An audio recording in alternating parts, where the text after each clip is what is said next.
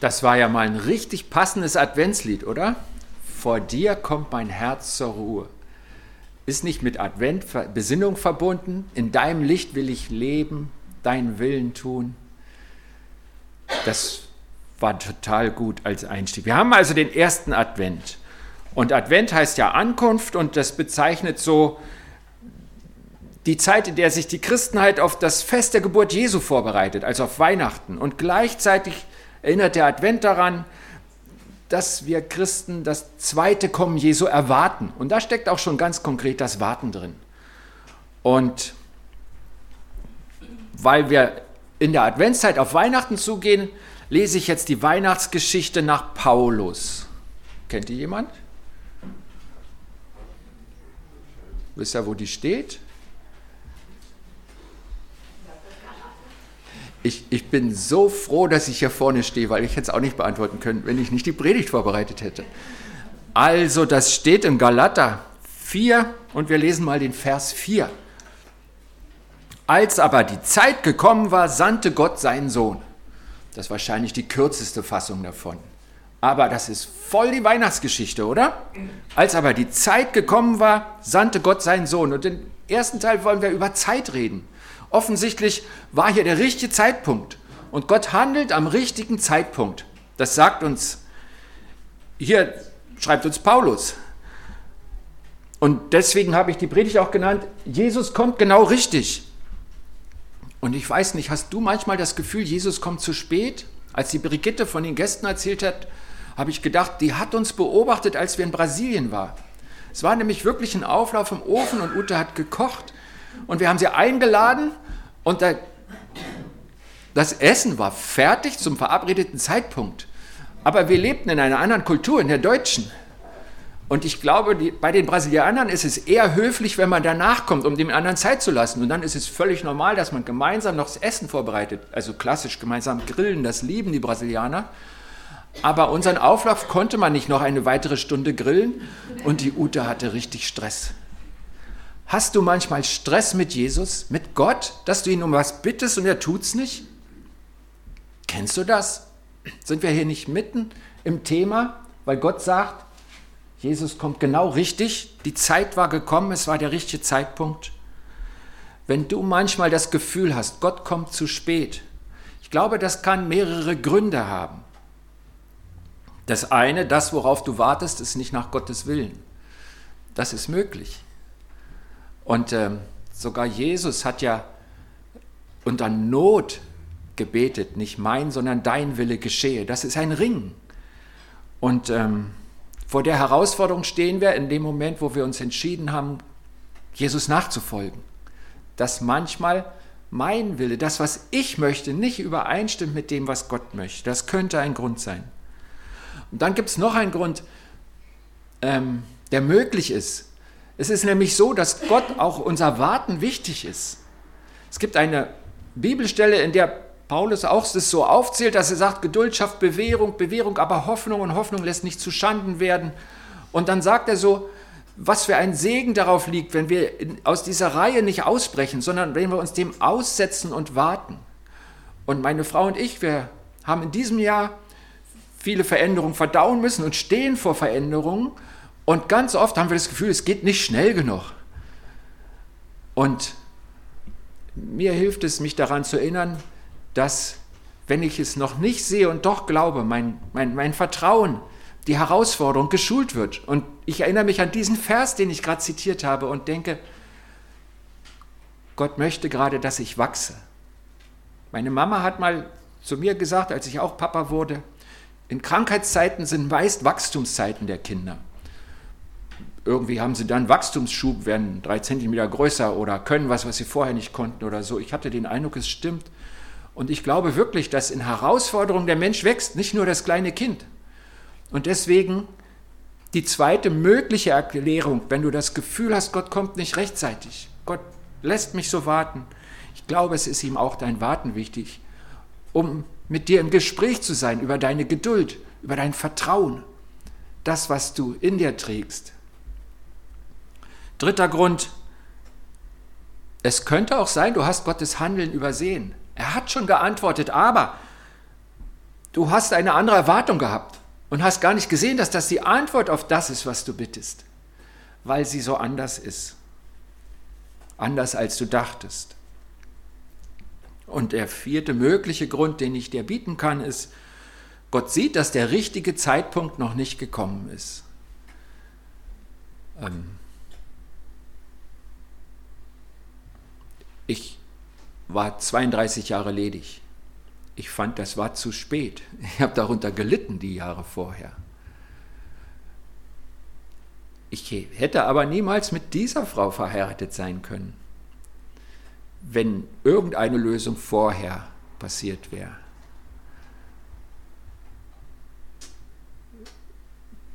Meine Frau, genau, konnte ich erst zu dem Zeitpunkt heiraten. Das liegt an unseren beiden Biografien.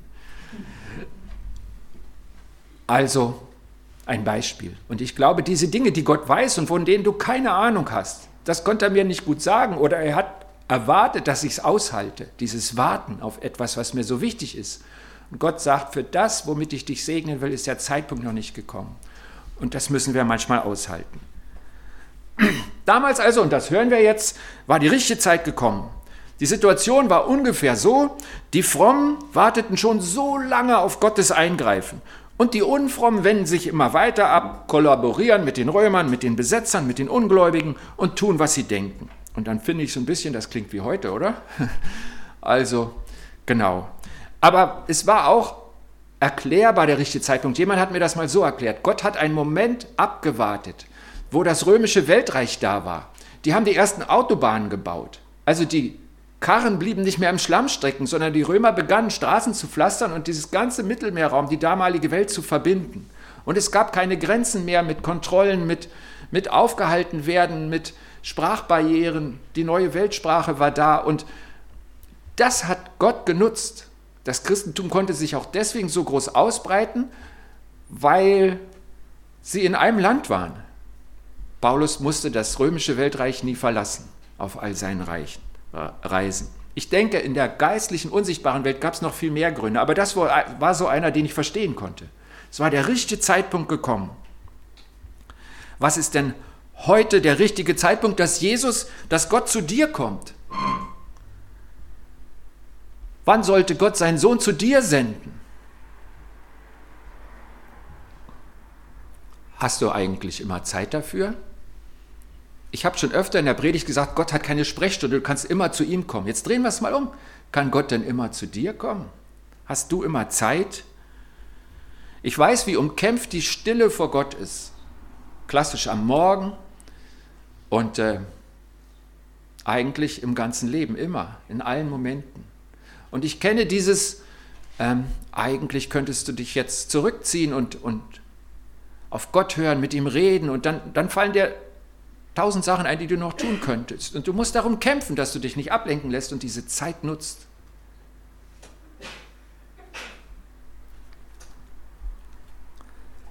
Und Advent, dieses Warten auf Jesu Wiederkommen,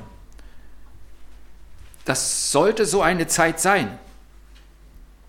Also Jesu Wiederkommen, da lese ich uns einfach mal die Bibelstelle, eine der Bibelstellen dazu auf, vor. Das ist auch der Paulus, der fordert den Timotheus auf, Gottes Geboten rein und vorbildlich zu folgen. Dann kann niemand dir etwas vorwerfen, bis Jesus Christus, unser Herr, wiederkommt.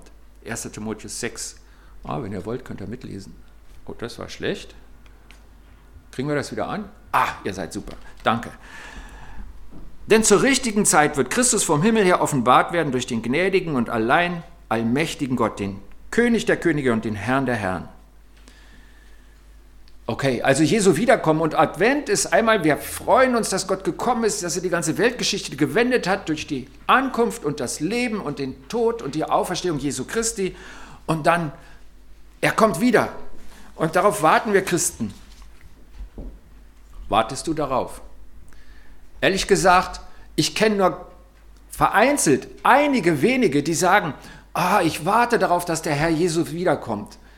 Ich kenne nur ältere Geschwister und ich habe einen Respekt, Ehrfurcht vor dieser Art Glauben, wo man sagt, ich weiß, ich glaube an die große Linie und es ist gut für uns alle, wenn Jesus wiederkommt.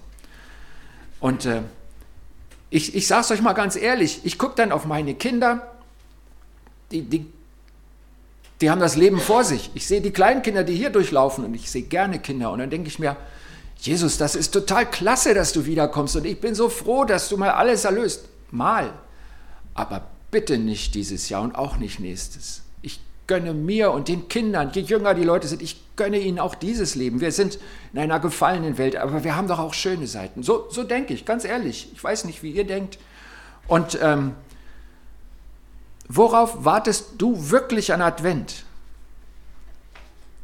Also die Idee des Advents ist ja mal die stille Jahreszeit gewesen. Damals war das nach der Ernte, es war alles zu tun, es wurde viel zu früh dunkel, war sehr kalt draußen, man hat die Äcker gepflügt und man, man konnte sich die Zeit nehmen. Und dann wurde gesagt, und in dieser Zeit besinnen wir uns, fokussieren uns auf das Wesentliche, auf unseren Glauben als Christus, auf unseren Herrn, der gekommen ist, der wiederkommt.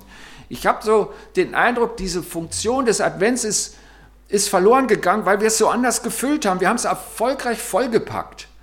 Ich weiß nicht, ob es stimmt. Jemand hat mir mal erzählt, in der Adventszeit haben die, die Frommen beschlossen, wir essen keinen Kuchen mehr.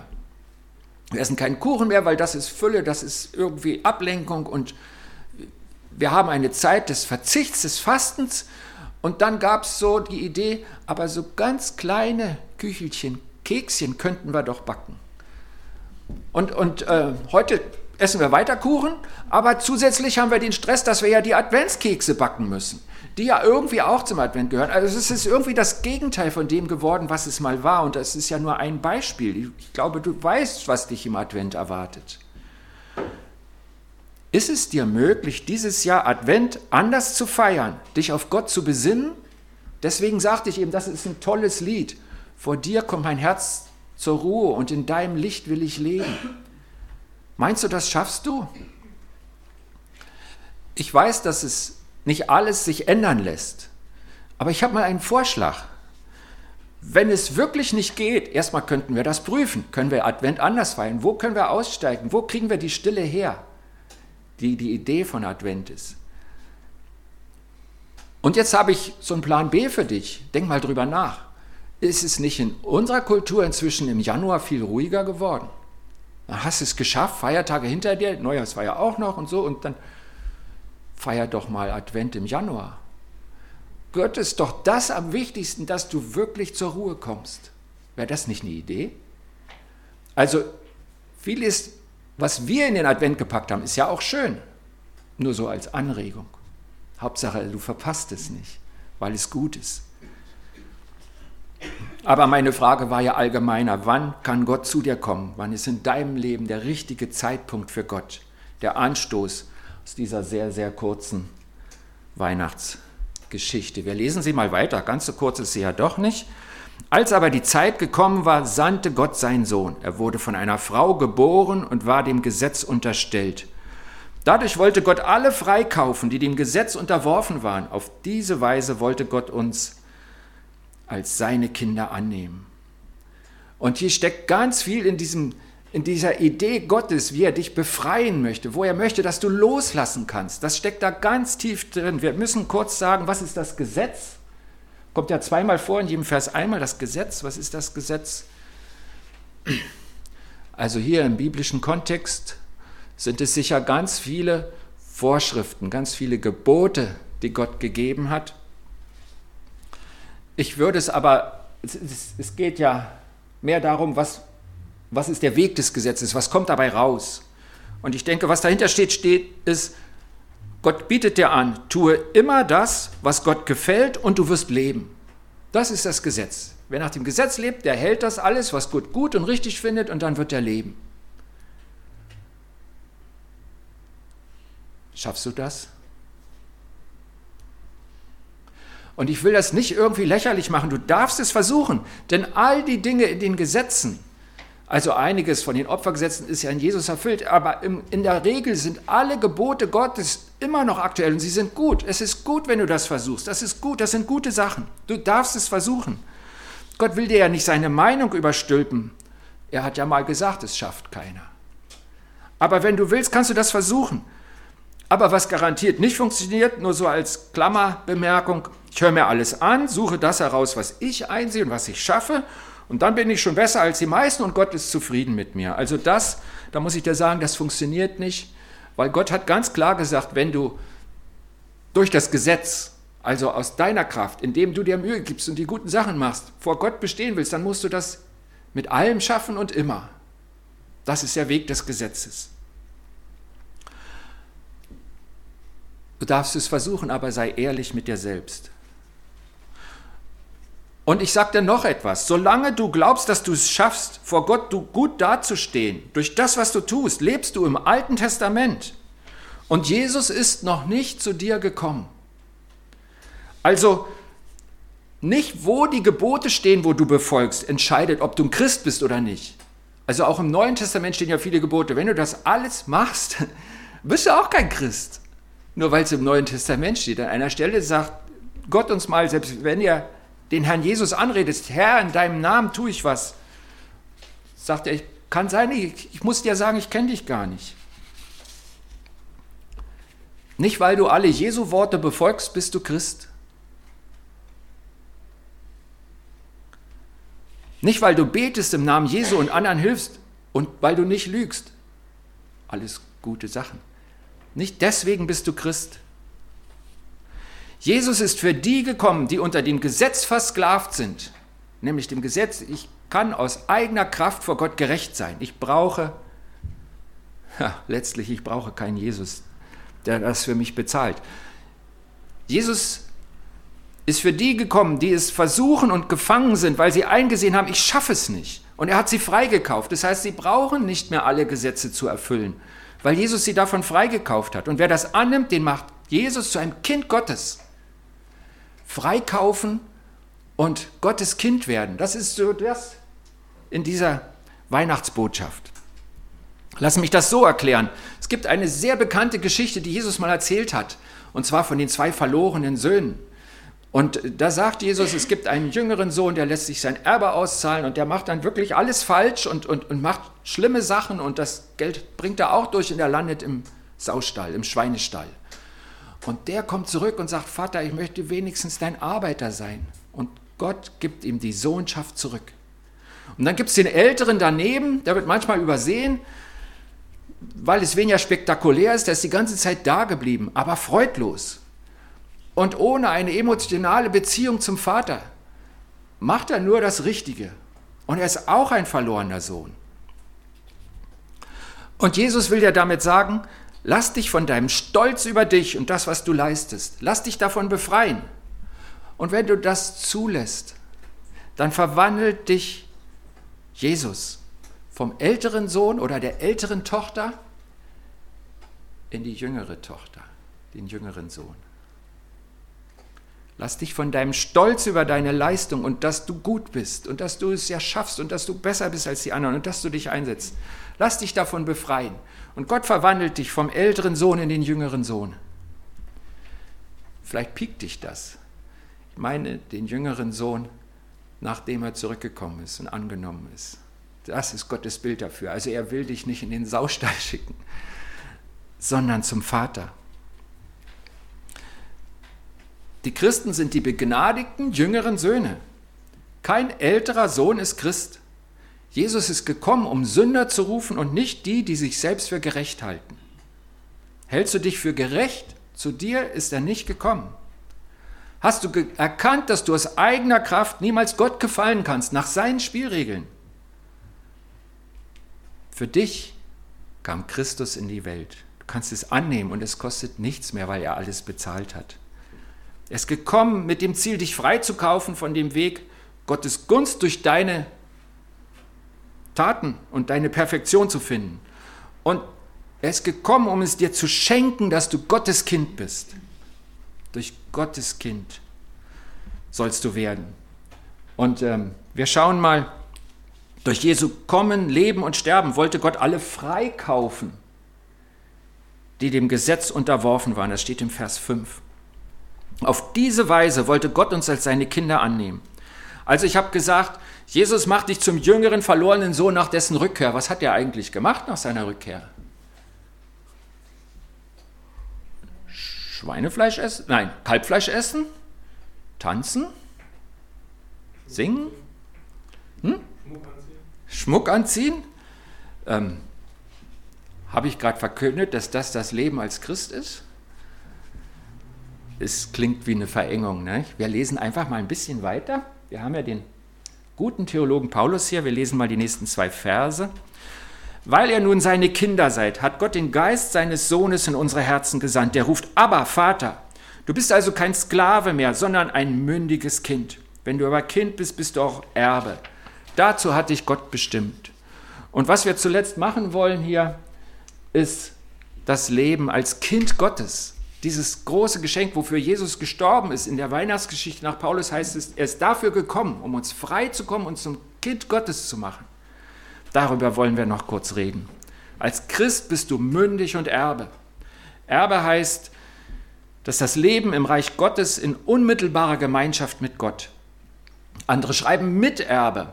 Also alles bei Gott gehört auch mir. Ich bin Miterbe mit seinem Sohn, der auch Erbe ist. Johannes schreibt, er kam in sein Eigentum, aber sein eigenes Volk nahm ihn nicht an. Doch allen, die ihn aufnahmen, denen gab er das Recht, Kinder Gottes zu werden. Das sind die, die an seinen Namen glauben. Keine Werke, sondern das Glauben, dass Jesus dich freigekauft, der Glauben, dass Jesus dich freigekauft hat. Sie erhielten das nicht aufgrund natürlicher Abstammung, durch menschliches Wollen, also durch deinen eisernen Willen, dass du ja gut bist, oder durch den Entschluss eines Mannes, sondern durch eine Geburt aus Gott. Gnade ist da auch ein Wort, mit der Gott das beschreibt. Das heißt, Jesus kauft mich frei, ich gehöre Gott und dann ist Jesus in meinem Herzen. Das ist so das, was Gott erreichen möchte. Und durch das neue Leben macht Gott uns seinem Sohn ähnlich. Er ist sein Sohn und wir dürfen seine Kinder sein, Königskinder, wie Jesus, unser Bruder. Dafür sagt die Bibel in unserem Text, hat Gott den Geist seines Sohnes in unsere Herzen gesandt. Jesu Geist ist auch in deinem Herzen, wenn du Christ bist. Und dieser Geist ruft Papi, aber Vater. Das hat zwei Seiten. Alles ist mir gegeben worden. Wir sehen den jüngeren Sohn, wie er da in der Fülle steht. Aber das ist auch, und wir können es an Jesu ablesen, ich tue den Willen des Vaters und das freiwillig. So hat Jesus sein Programm überschrieben. Ich tue alle Zeit den Willen meines Vaters. Das Kind Gottes ist weder der verlodderte jüngere Sohn in der Gottesferne, noch der freudlose ältere Sohn, der dem Vater aus der Distanz zieht, sondern Kind Gottes bist du, wenn du Jesus angenommen hast und in ständiger, liebevoller, inniger Beziehung zum Vater lebst.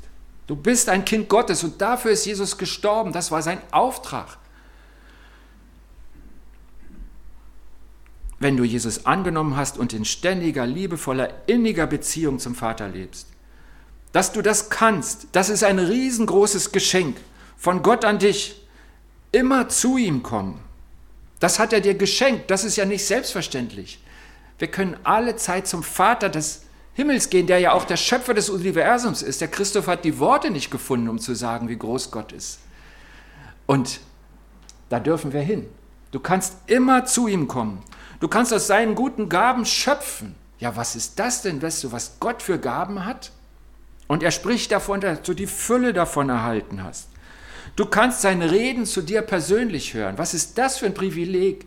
Wie viele Götter haben sich Menschen gemacht, die einfach nicht sprechen können? Wir haben einen Gott, der redet. Wir dürfen seinen Willen kennen. Schon bei Abraham sagt Gott, sollte ich meinem Diener nicht sagen, was ich vorhabe? Das ist typisch Gott.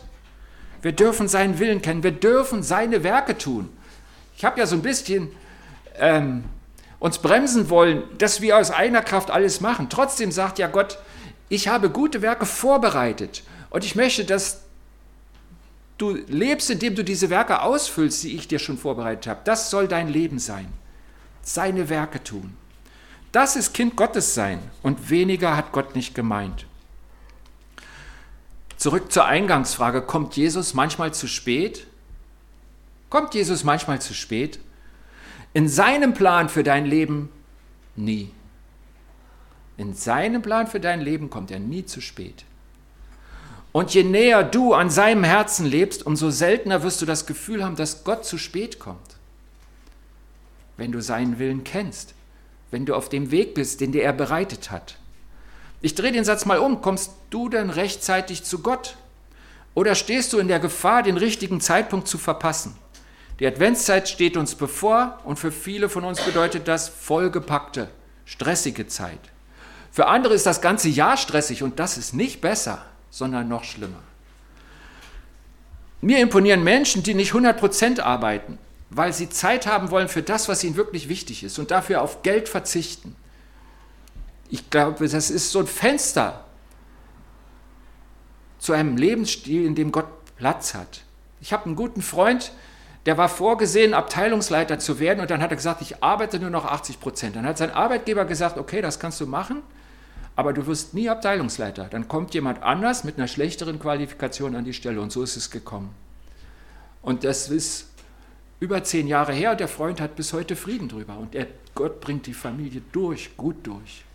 Nicht immer kann man sich das leisten, aber ich will nur sagen, ich glaube, um die Stille vor Gott müssen wir kämpfen, ausbrechen. Advent ist einer dieser Anstöße, die Gott dir gibt, um zu sagen, hey, kommst du in die Ruhe vor mich? Hast du Zeit für mich? Verbringst du Zeit im Warten auf das, was ich tue? Nicht alles kann man ändern und noch mehr nicht sofort, aber um was für ein Leben bemühst du dich? Und ihr Lieben, ich wünsche euch nicht eine gesegnete Adventszeit, frohe Weihnachten oder sowas, sondern ich wünsche dir, eine tiefe Sehnsucht danach, immer tiefer verbunden zu sein mit dem großen Gott, der sagt, du darfst mein Kind sein. Ich wünsche dir, dass du immer tiefer mit Gott verbunden bist und die Sehnsucht danach, Gottes Kindschaft zu leben. Willst du so leben? Willst du dem Geist Gottes Raum dafür geben in deinem Leben und willst du die Adventszeit nutzen als einen der Anstöße, auf diesem Weg zu wachsen? ich werde jetzt beten und dann werden wir miteinander ein Lied singen und das kann eine Antwort sein. Das Lied beginnt mit den Worten, befreit durch deine Gnade, durch Jesu Gnade, erschließt sich mir ein neuer Horizont.